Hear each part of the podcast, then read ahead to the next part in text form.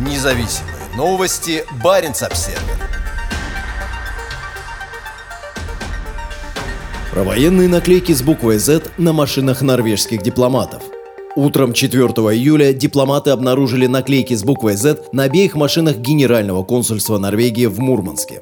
По данным МИД Норвегии, личности наклеивших наклейки на дипломатические автомобили не установлены. В ту ночь машины были припаркованы возле генерального консульства. Парковка охраняется, но охрана не видела произошедшего, рассказал Баренц Обсервер пресс-секретарь МИД Гури Сульберг. Министерство не пожелало поделиться фотографиями. Наклейки сняли. Вопрос с российскими властями не поднимался, поскольку автомобили не пострадали, сказал Сульберг. Официально Генеральное консульство Норвегии в Мурманске прекратило работу 1 июля. Течение нескольких следующих дней дипломаты и местные сотрудники собирали вещи и готовились покинуть страну. Решение о закрытии генконсульства, которое три последних десятилетия поддерживало трансграничные контакты между двумя странами на севере, было принято в июне.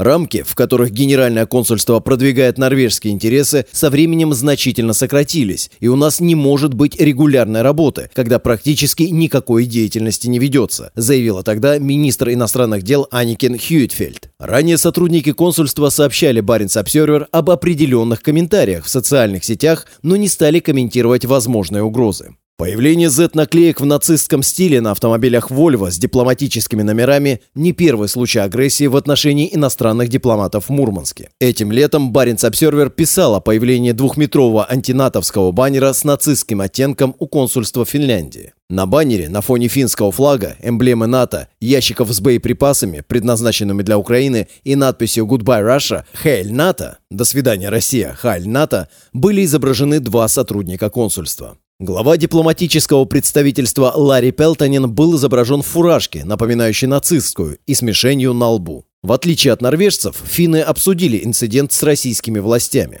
В Мурманской области кампанию по раздаче листовок и наклеек с бросающейся в глаза буквой Z с целью популяризировать символ войны запустил в начале марта губернатор Андрей Чибис. В Минобороны России утверждают, что Z означает «за победу», а также «за мир», «за наших» и многое другое. У многих россиян это вызывает недоумение, так как Z — это буква латинского алфавита, которой нет в кириллице.